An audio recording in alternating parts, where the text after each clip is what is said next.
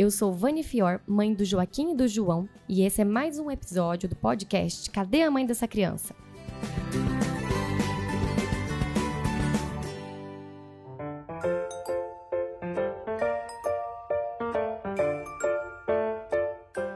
Você vira mãe e aprende a cuidar de tudo. Cuida das crianças, da casa, dos boletos, dos horários, da logística, mas quem cuida de você? É muito comum a gente se afastar um pouco de nós mesmas quando o filho nasce. É um sentimento novo, uma rotina nova, uma explosão de hormônios. É como se a gente se tornasse uma nova mulher. A gente se torna a mãe, mas tem uma mulher ainda ali dentro que vai sendo deixada de lado, vai ficando carente e precisa da nossa atenção. É impossível voltar a ser a mulher que éramos antes. Não só porque nossa rotina muda, mas as nossas prioridades mudam. E aí que está o problema. A gente vai se acostumando a não ser prioridade.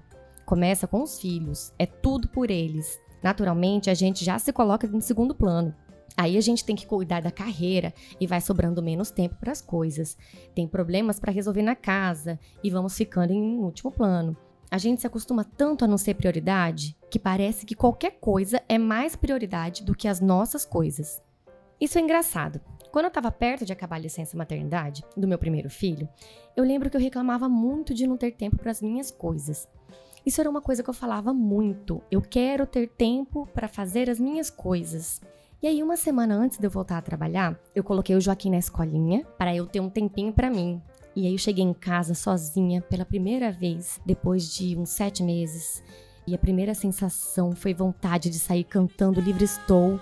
E depois dessa sensação de felicidade, eu parei e percebi que eu não tinha mais minhas coisas. Os livros que eu lia eram livros de maternidade. Eu não estava mais acompanhando nenhuma série, eu não estava fazendo exercício, eu não estava fazendo nada por mim. Eu não tinha mais minhas coisas.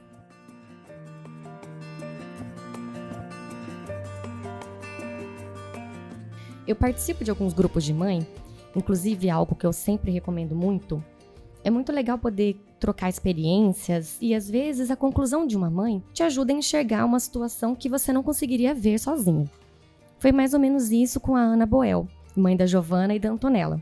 Ela teve uma epifania, vamos dizer assim, um momento em que ela percebeu que precisava cuidar de si mesma e compartilhou isso com o nosso grupo acabou ajudando muitas de nós a enxergar que estávamos na mesma situação.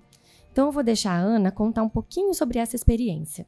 Eu me lembro que logo após o nascimento da Giovana, eu não gostava de tirar fotos. E eu, enquanto fotógrafa, prego muito isso, né, que é necessário construir lembranças com os filhos, é necessário que nós tenhamos fotos nossas com as crianças, mas eu não me sentia bonita para isso. E é, eu senti ao longo desse processo, né, do primeiro ano da Giovana, em que eu não consegui, né, perder peso como eu gostaria, etc, que eu precisaria tomar atitudes drásticas assim para cuidar de mim. Eu romantizava muito a maternidade. Eu ainda não me colocava na minha agenda.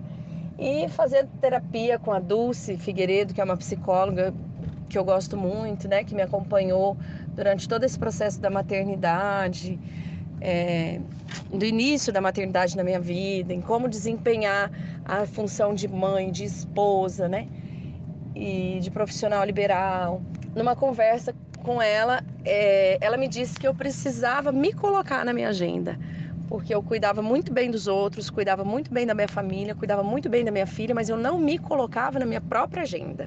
Isso foi muito forte, assim. O auxílio profissional ele é fundamental.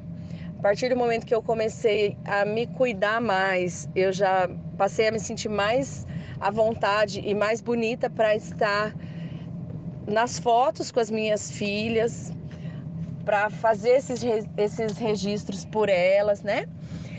E comecei a me sentir melhor também. Voltei a fazer atividade física, voltei a fazer drenagem, coloquei minha unha em gel de novo. Determinei que a segunda-feira seria o dia que eu iria no salão toda segunda-feira, fazer uma hidratação no meu cabelo, cuidar de mim mesma e fazer alguma coisa com alguma amiga. E foi a partir daí, né, desse start, dessa conversa com a psicóloga, que desenvolveu o propósito de me colocar na minha agenda, de, me, de cuidar mais de mim. Mas isso tudo é um processo. É, eu me boicotava às vezes, não tenho ainda a disciplina que eu gostaria de ter. Não adianta, assim, nem sempre ainda eu me coloco em primeiro plano, mas já progredi, já melhorei muito.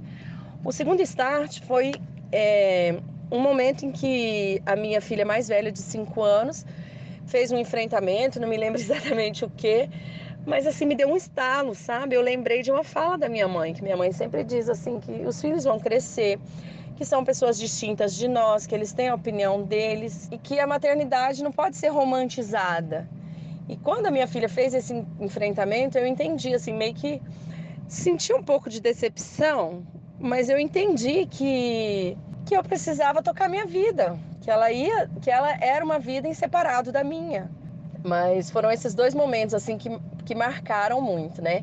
Quando eu recebi a minha segunda filha, eu já não romantizava tanto a maternidade e já a recebi nesse processo de me cuidar, de me priorizar, de me colocar na minha agenda. Porque uma mãe feliz, ela cria filho feliz.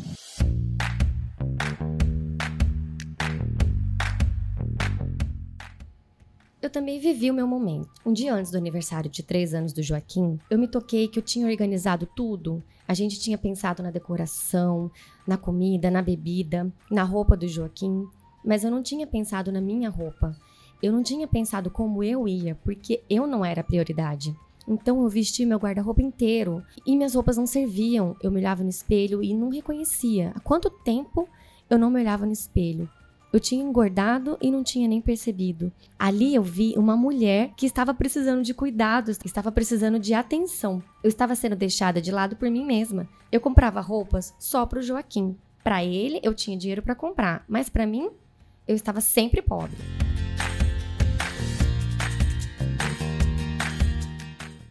Aqui eu retomo o episódio da culpa, o primeiro episódio do podcast.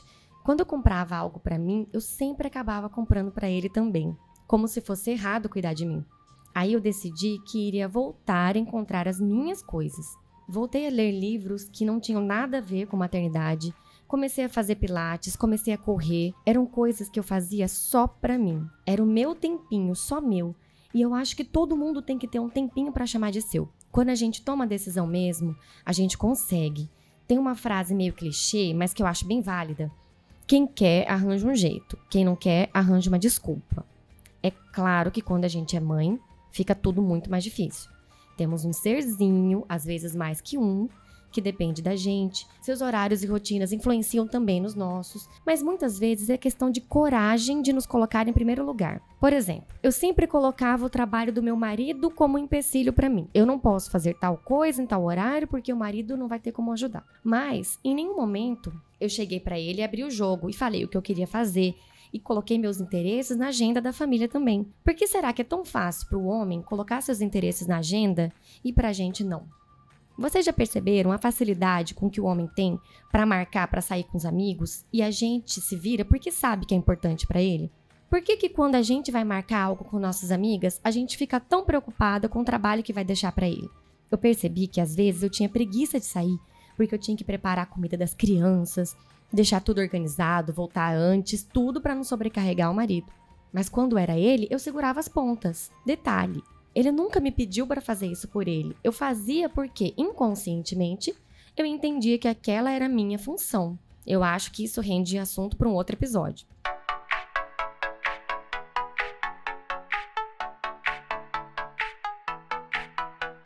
Então eu decidi mudar e comecei a me colocar como prioridade em algumas situações. E deu certo.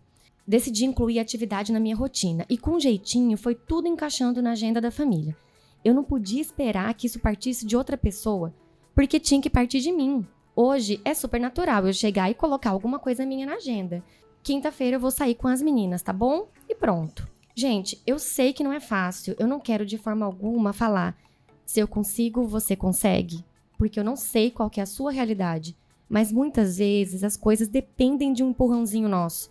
Em uma das 500 vezes que eu estava reclamando da vida e não estava fazendo nada para mudar a situação, meu marido me falou: a vida não se ajeita no grito, a vida é meio surda na verdade. Aquilo mexeu muito comigo. Não adianta só reclamar, a gente precisa tomar uma atitude. Muitas vezes não é fácil tomar essa atitude sozinha. Eu já falei bastante aqui de grupo de mães, né? Se você conseguir reunir um grupo de pessoas, amigas, companheiras, com o mesmo objetivo que você e conseguir fugir um pouquinho daqueles pensamentos tóxicos e julgadores que eu falei no episódio anterior sobre julgamentos, isso pode ser muito agregador. Eu e algumas amigas que estávamos passando pelo mesmo momento de descoberta, montamos um grupo chamado Mamães Saradas. A gente se reunia, ainda se reúne, para se incentivar a ter uma vida mais saudável, fazer exercícios, comer melhor. Muitas vezes a reunião acaba em cerveja, mas tudo bem. A intenção é focar mais em nós, na nossa saúde física e mental. Ter um tempo para ser mulher. E às vezes a gente acaba até falando, claro, dos filhos, mas o foco somos nós mesmas. Nesse grupo, nós temos pessoas que estão em todas as fases. Tem algumas que estão no início, no pós-parto, com aquela dificuldade de perder sono, perder noite. Algumas já estão firmes nos exercícios, outras ainda estão tentando se adaptar. Algumas precisam de apoio psicológico, na verdade, eu acredito que todas nós precisamos. Mas a gente percebe que é tudo cíclico. A gente precisa constantemente encontrar força e motivação para continuar nos colocando como prioridade de vez em quando. Sempre vão existir motivos para a gente parar de se cuidar.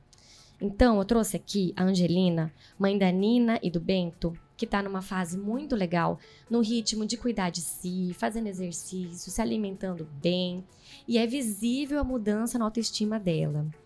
Eu chamei ela porque eu vi uma foto que ela colocou no Instagram falando sobre autoestima e eu achei que é muito interessante a gente ter essa experiência de uma mudança de vida tão legal como a dela.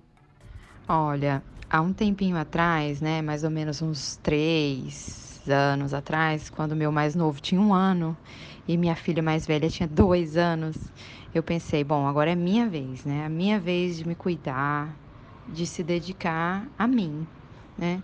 E eu sempre, sempre, sempre fui apoiada e arrastada pela minha mãe, né? Que assim, sempre me sempre teve uma autoestima ótima, elevadíssima, sempre se achou linda, né?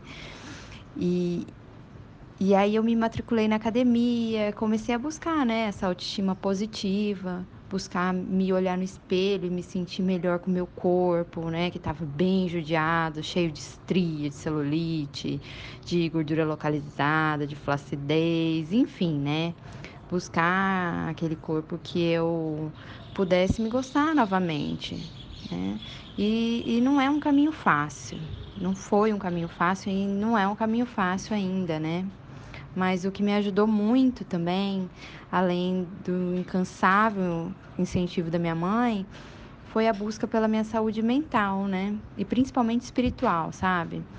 Eu comecei a buscar dentro da minha rotina louca de mãe, de trabalhadora e de dona de casa, de esposa, né, um espaço para mulher, que eu, que eu sempre fui, né, antes de ser mãe. Então eu comecei a fazer questão de uma pausa para uma leitura, né? Eu deixei de lado um pouco a organização da casa para poder fazer uma hidratação no cabelo, me, me encontrar com as minhas amigas, que é uma coisa que me faz muito bem, fazer algo que eu realmente me sentisse bem, né? Me sentisse feliz. E esse é um exercício diário, assim, é um hábito, na verdade, que eu inseri na minha vida, né? Essa busca. E hoje eu me olho no espelho e eu me sinto feliz, né? Eu sinto que eu estou no caminho daquilo que eu busco em relação ao meu físico, ao meu espiritual e ao meu mental, né? É, ontem eu tirei uma selfie, né? E postei, porque realmente eu estava me sentindo linda.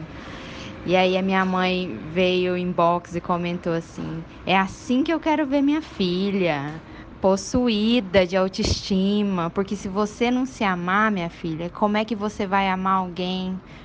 Como você vai ser amada, né? Então é isso. Minha mãe sempre me, me deixou esse, esse incentivo aí. Então é isso, mulherada. Bora se amar, bora se amar, mães. Bora se olhar no espelho se enxergar como uma pessoa linda, tanto por dentro como por fora, porque eu acho que a gente merece, não é mesmo?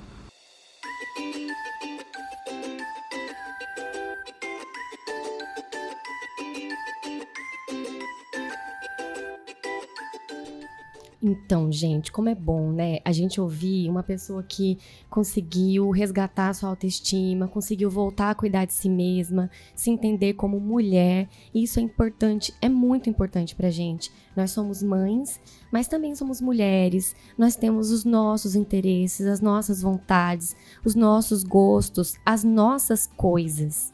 Quando eu falo de voltar a cuidar de nós mesmas, não é só sobre fazer exercício, comer bem, um tratamento dermatológico, ir no salão, fazer uma plástica, mas também cuidar de você mesma, da sua espiritualidade, ir num psicólogo, fazer meditação, ler um livro, ver um filme, procurar coisas que te fazem feliz e coisas que você faz só para você. Enfim, a gente precisa encontrar quais são as nossas coisas.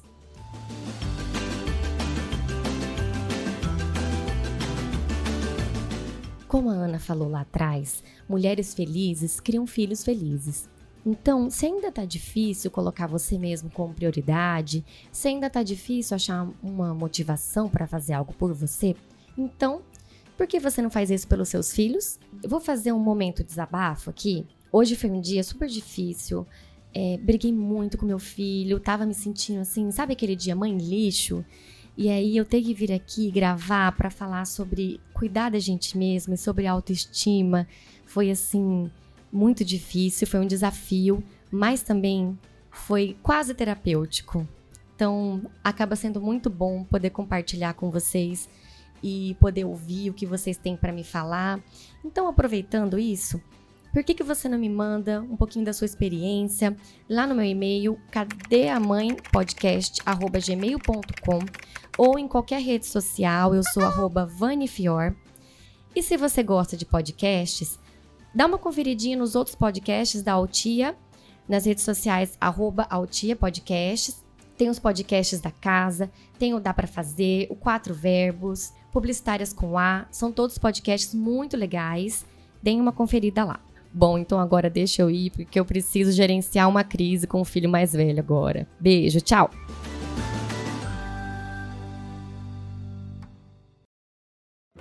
Este podcast foi produzido e editado por Altia Podcasts Criativos.